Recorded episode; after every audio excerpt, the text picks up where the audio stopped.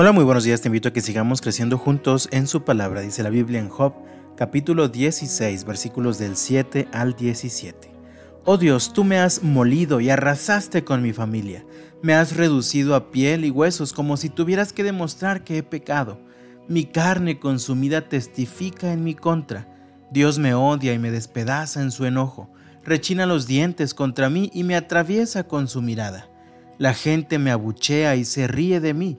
Con desprecio me dan bofetadas en la mejilla y una turba se junta en mi contra.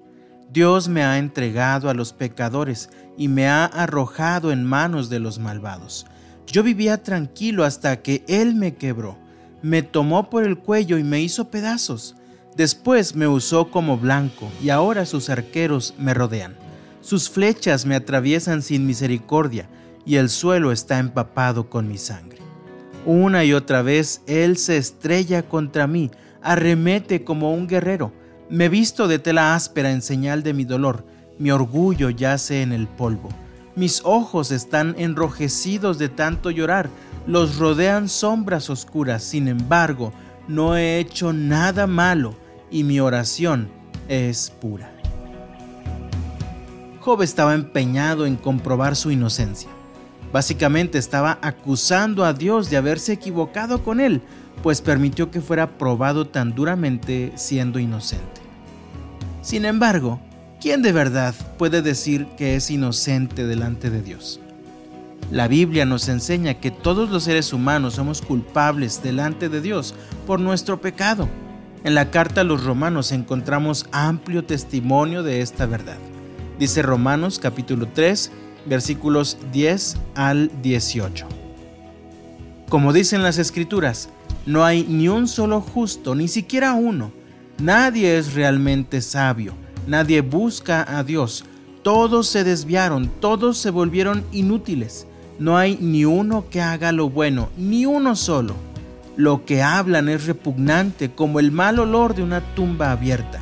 Su lengua está llena de mentiras, veneno de serpientes gotea de sus labios, su boca está llena de maldición y amargura. Se apresuran a matar, siempre hay destrucción y sufrimiento en sus caminos. No saben dónde encontrar paz, no tienen temor de Dios en absoluto. Además, Romanos 5, versículos 7 y 8 nos hablan de lo siguiente. Ahora bien, Casi nadie se ofrecería a morir por una persona honrada, aunque tal vez alguien podría estar dispuesto a dar su vida por una persona extraordinariamente buena. Pero Dios mostró el gran amor que nos tiene al enviar a Cristo a morir por nosotros cuando todavía éramos pecadores. Realmente no hay en nuestra vida una inocencia que podamos demostrar. Esto nos lleva a reconocer que todo lo bueno que podemos disfrutar en esta vida es resultado de la gracia y de la misericordia de Dios, quien nos ha perdonado, nos ha salvado, nos ha dado una esperanza verdadera y nos ha abrazado para que podamos experimentar su amor transformador. Dice Romanos capítulo 3 versículo 27. ¿Podemos entonces jactarnos de haber hecho algo para que Dios nos acepte? No porque nuestra libertad de culpa y cargo no se basa en la obediencia a la ley, está basada en la fe. ¿Has estado tratando de autojustificarte? ¿Te has aferrado a tratar de demostrar tu inocencia? Yo te invito, mi amado, en el nombre del Señor, deja de esforzarte por demostrar tu inocencia. Mejor reconoce tu culpa, tu debilidad delante de Dios.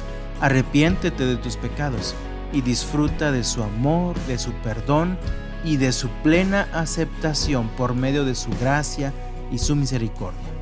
Vive siempre agradecido por el amor y la misericordia que Dios ha tenido de ti. Que el Señor te bendiga este lunes, que tengas un muy buen inicio de semana y hasta mañana.